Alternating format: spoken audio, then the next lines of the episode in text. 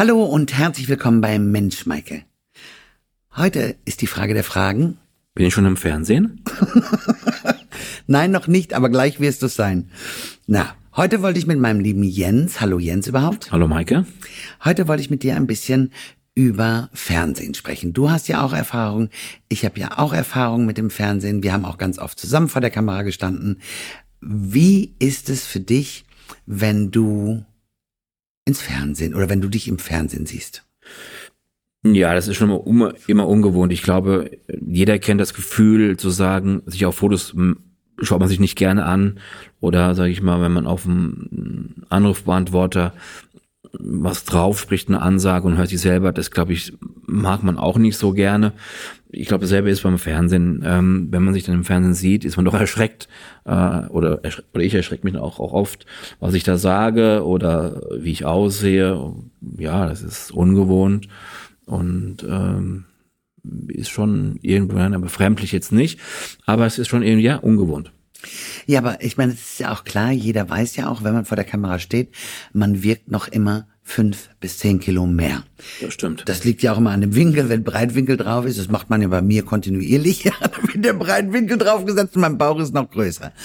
Aber es ist schon wahr, wenn man ähm, sich selber wahrnimmt und dann tatsächlich so im Fernseher sieht, ja, dann ist es ein anderes Paar Schuhe. Und mir geht es ja auch ganz oft so, dass ich denke, das habe ich jetzt gerade nicht gesagt. Ne?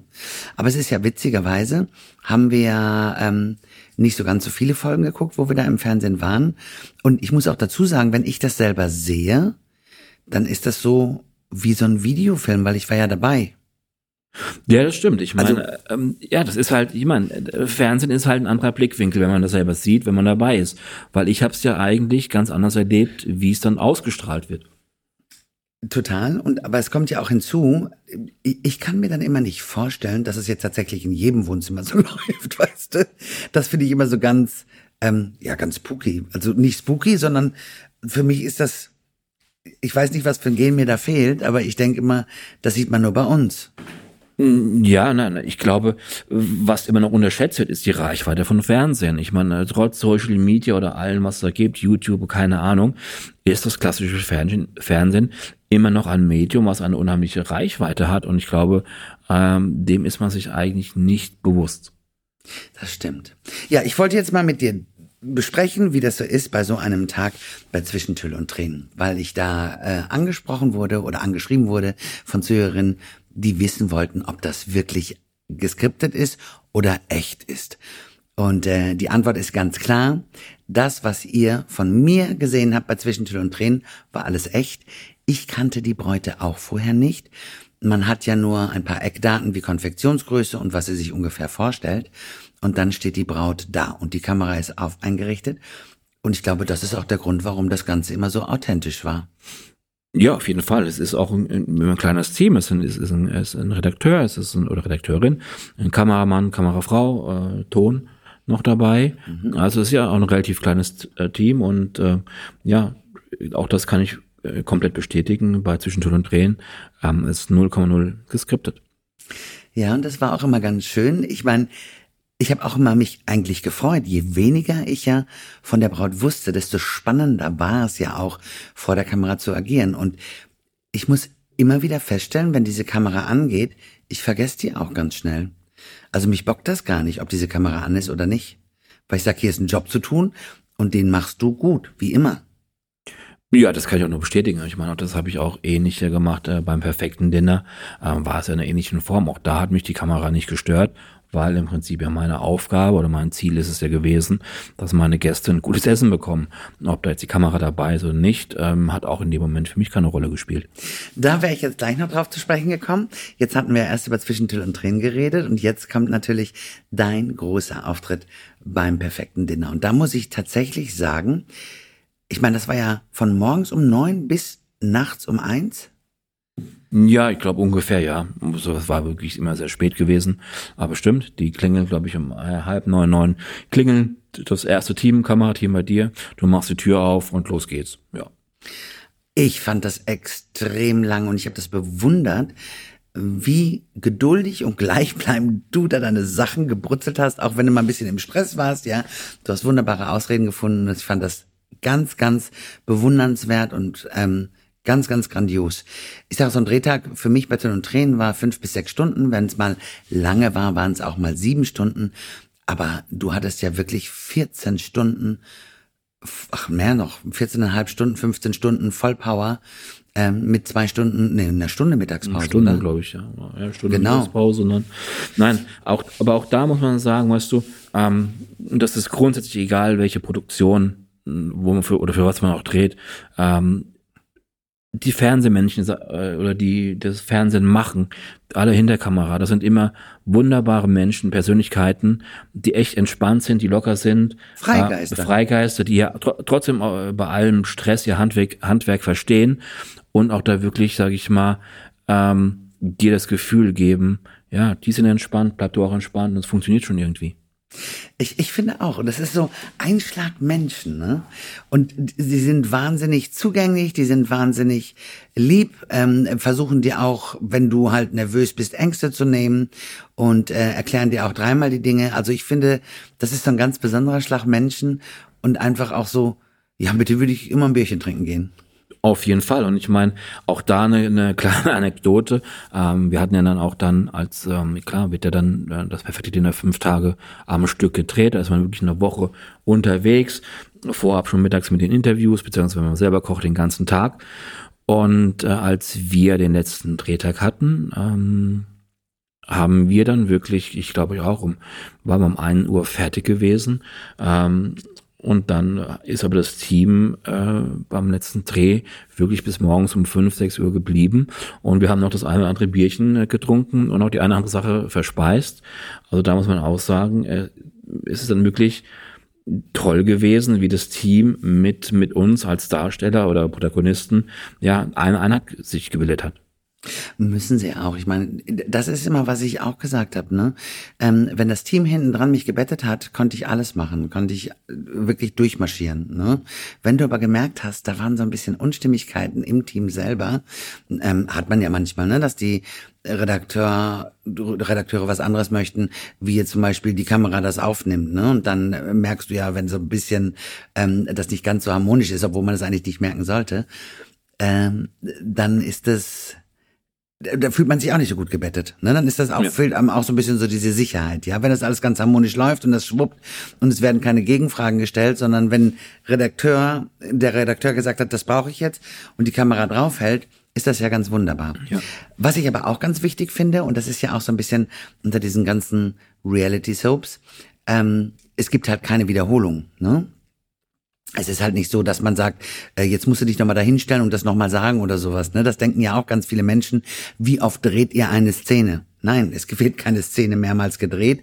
Ähm, das das habe ich auch, oder das liebe ich auch wirklich an Zwischentür und Tränen. Die Kamera geht an und die Kamera läuft durch. Und äh, dann haben die hinterher vier bis sechs Stunden Material und daraus wird dann dieses Filmchen von 15 Minuten geschnitten. Und das muss ich sagen, ist ja immer ganz, ganz wundervoll ähm, was dann dabei rauskommt. Ja, aber ich meine auch, das ist ja auch der Erfolg solcher ähm, Formate, nehmen jetzt Zwischentür und Drehen, nehmen auch perfektes Dinner. Was gibt's noch? Ja, wo alles, was nicht geskriptet ist, ähm, das ist echt, das ist authentisch, das ist ähm, kein Bauerntheater. Ja, und, und das, ich glaube, das merken auch dann die Zuschauer. Und deswegen sind gerade diese Formate ähm, einfach so erfolgreich. Das, das fand ich auch, das war ja eins der ersten Dinge, die ich gelernt habe. Immer wenn die Braut vor der Tür stand, musste ich irgendwo im Laden sein oder eben weg von der Braut, ohne dass wir uns schon mal begegnet sind. Ne? Manchmal mussten die auch, weil die so aufgeregt sind, erstmal auf Toilette gehen oder sowas. Ne? Und äh, da haben die Redakteure immer darauf geachtet, dass wir uns da nicht begegnen, dass eben dieses Hallo und guten Tag nicht so ein Bauerntheater wird, dass man sich schon vorher begrüßt hat, sondern dass das wirklich in Echtzeit aufgenommen wurde. Und das war ähm, tatsächlich eins der Dinge, die mir wahnsinnig im Kopf geblieben sind. Wo ich dann auch immer gedacht habe, ne, wenn ähm, die Redakteure reden ja dann immer erst mit den Bräuten und mit den Begleitungen draußen. Und äh, dann habe ich gesagt, bitte sag doch mal Entschuldigung, dass ich mich jetzt umgedreht habe, weil ganz oft standen die schon vom Laden, haben reingewunken und ich habe mich umgedreht und bin weggegangen. Oh, das war mir manchmal so unangenehm, wo ich dachte, mein Gott, was denken die jetzt, wie unhöflich ich bin? dann habe ich immer gesagt, bitte sag Bescheid, dass wir das so machen müssen. Ja, das stimmt.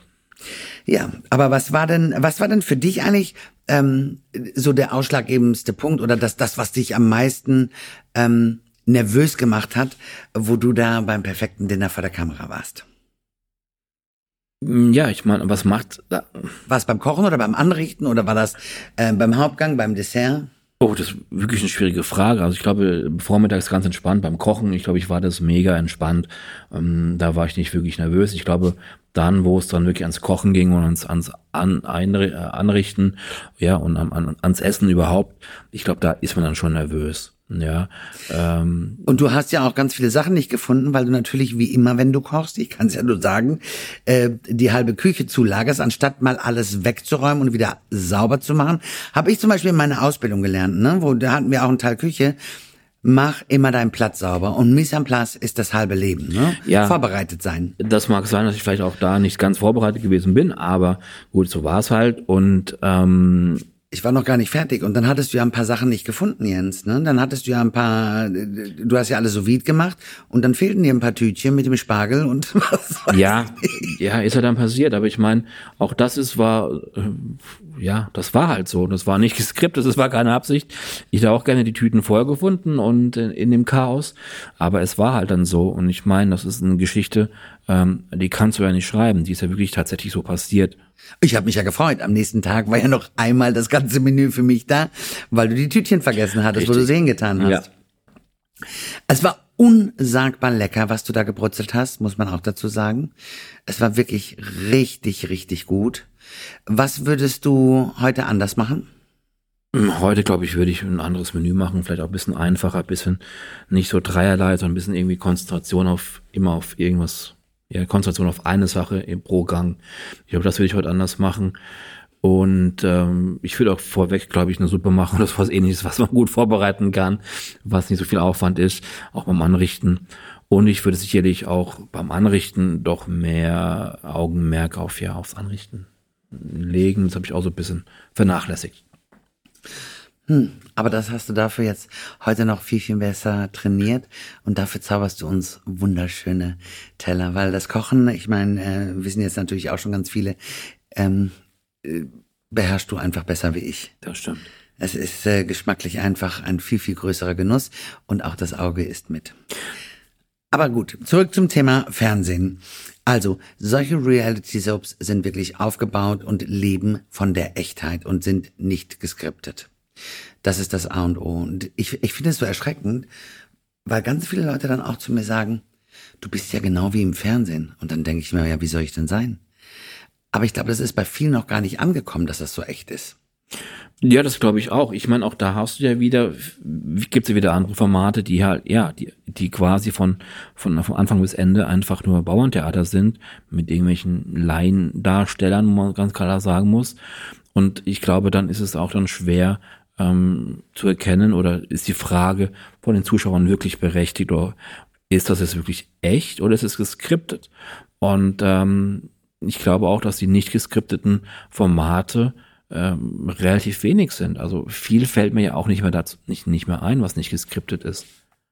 Ich kann es dir gar nicht genau sagen. Ja, das ist ja eine Ich gute gucke Frage. halt auch so selten ja, wir Fernsehen. gucken ja auch relativ wenig Fernsehen, aber das ist ja der Punkt. Aber ich glaube, die Zuschauer, die Menschen, die wollen einfach echtes Leben sehen im Fernsehen. Ich habe sogar die Befürchtung, was heißt Befürchtung? Ich habe sogar festgestellt, dass Menschen echte Menschen sehen wollen. Dass das etwas ist, was immer wieder auffällt. Ja, das wird auch nie außer Mode gehen. Also ich glaube, das wird auch immer erfolgreich sein. Die Menschen wollen echte Menschen sehen. Und ähm, Authentizität. ja, Und Authentizität. kein Spiel. und kein Spiel. Ähm, wenn ich ein Spiel sehen will, dann will ich, gucke ich mir einen Film an oder auch eine Serie, wo wirklich äh, professionelle Schauspieler sind und wo es, sag ich mal, ein Drehbuch gibt, wo, sag ich mal, wirklich man sich ein Regisseur auch Gedanken macht, was hochwertig ist. Ja, das wird es auch immer geben. Aber ich glaube, gerade in dieser Unterhaltungsschiene möchten die Menschen echte Menschen sehen. Und ich glaube, das ist, wie gesagt, ein ganz, ganz großes ähm, ähm, Faktor für den Erfolg. Ist ja auch so lustig. Also ich beschreibe jetzt mal so einen typischen Tag. Ne? Da kommt ja dann erst das Team und dann werden wir vertont oder da werde ich vertont und dann ähm, wird halt die Braut kurz vorgestellt. Man macht immer so einen kleinen Vordreh, dass man was im Laden tut, um dann hinterher auf das Thema zu kommen. Und dann kommt die Braut. Und die sind ja dann wirklich ganz, ganz, ganz, ganz aufgeregt. Logisch, das ist auch für die das erste Mal. Und, ähm, und dann geht's natürlich auch an die Kleider.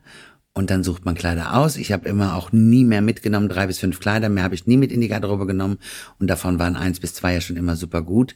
Und ähm, und dann war das, wenn das Kleid eben dabei ist, ja, dass mich ganz, ganz oft äh, die Leute fragen und sagen, sag mal, ist das eigentlich echt, dass die dann immer heulen?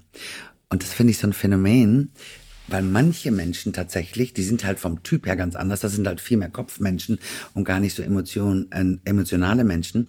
Und die sagen dann, das ist zwar mein Kleid, aber ich kann das nicht kaufen, weil ich habe gar nicht geweint. Und das ist so verrückt. Die einen warten darauf, dass man weint, ja, um dann zu sagen, ja, das ist mein Kleid. Also wie sehr so ein Fernsehen eigentlich beeinflusst. Und die anderen denken, dass das gestellt ist, wenn die da weinen. Und das fand ich auch immer ganz, ganz verrückt und das finde ich so erklärenswert, ja, weil jeder Mensch ja anders ist. Und du kannst das ja nicht vergleichen. Wenn jetzt jemand ein absoluter Kopfmensch ist, der wird niemals eine Träne verlieren, wenn er sein Kleid anhat. Wobei, das hatten wir auch schon. Das hatten wir auch schon. Das gab es dann auch schon mal, dass die sich, hatten wir jetzt erst äh, am Wochenende, das war so lustig, dass die sich umdrehte. Die wusste so genau in ihrem Kopfe, wie ihr Kleid auszusehen hatte. Und ähm, das war aber nicht umsetzbar, ne? weil wir einfach eine andere Konfektionsgröße brauchten und weil das einfach nicht so schick war. Und dann hat die auf einmal dieses Kleid angehabt und drehte sich ganz hektisch links und rechts und rechts und links. Und wir sagten alle, boah, das sieht echt toll aus. ne? Und äh, wir fragten dann auch, was denkst du?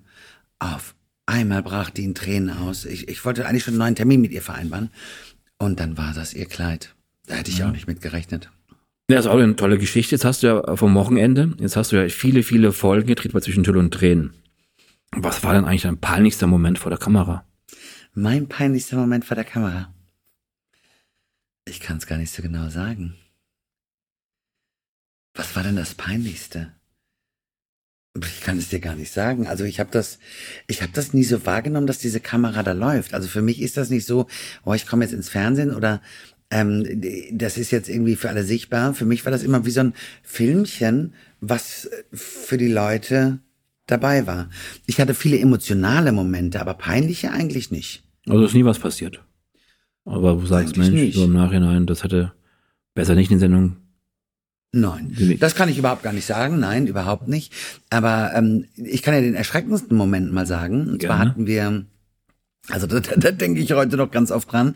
Ähm, ich hatte eine Kundin aus Bayern und die kam mit ihren Schwestern und mit der Mutti und die taten eine, also die haben eine Kerze auf den Tisch gestellt und ähm, haben dann gesagt, ja, dieses Licht steht für die verstorbene, erst kürzlich verstorbene Omi. Und äh, dann guckte ich auf die Kerze und dann sagte ich so, du magst die Lisbeth nicht dahin stellen? Und dann guckten die mich an und sagten zu mir, woher weißt du, dass die Oma Elisabeth hieß? Und da habe ich wirklich so ganz tricky Gänsehaut gekriegt, habe gesagt, ich weiß es nicht. Das war jetzt einfach nur so ein Gedankengang. Und das, das waren so, also das war sehr, sehr spooky. Und, ähm, und dann gibt's natürlich diese emotionalen Momente, ähm, wo ich dann auch manchmal mitweinen muss. Ne? Das ist dann tatsächlich so, weil die Menschen sich so freuen darüber, ähm, dass es fast herzzerreißend ist. Aber das ist ja auch das, was ich an meinem Job so liebe. Das stimmt. Also ich muss sagen, ich habe über 100 Sendungen gedreht und ähm, es war jede einzelne wunder wunderschön. Ich meine, man muss auch sagen, ich konnte mich auch immer darauf verlassen und auch darauf vertrauen, dass die eine schöne Geschichte im Schnitt daraus gemacht haben. Und ja, ähm, es ist eine Riesenerfahrung. Ich weiß, wie Fernsehen funktioniert. Ja, ich denke, die Erfahrung ist es wirklich wert, mal zu machen. Auch da kann ich sagen, wir wissen beide, wie Fernsehen funktioniert. Es ist eine tolle Erfahrung. Ich kann auch nur jedem empfehlen, empfehlen wer wirklich Lust mal hat, ähm, und den, vor allen Dingen den Mut hat, ähm, sich dem Ganzen zu stellen, einfach mal machen. Ich glaube, äh, es ist eine wunderbare Erfahrung. Wenn man die machen kann, soll man sie machen. Oh, das hast du schön gesagt. Und ein letzter Tipp noch: Vergesst einfach die Kamera. Denkt, ich habe das immer so gesehen, ja. Ähm, die ersten drei Begleitungen der Braut sind schon nett, Und zu den Bräuten habe ich immer gesagt, ihr müsst immer denken, das Team vom Brautladen ist nett. Und dann vergisst man auch ganz schnell, dass die Kamera da ist. Und das sind die schönsten Momente und die echtesten Momente, die man damit einfängt. Das war's heute wieder bei Mensch Maike. Heute mit meinem lieben Jan Mann, dem Jens. Und unser Thema war, komme ich jetzt ins Fernsehen? Nein, alles rund um das Thema Fernsehen. Habt einen wunderschönen Tag, genießt die Zeit, bis zum nächsten Mal, wenn es wieder heißt Mensch Maike.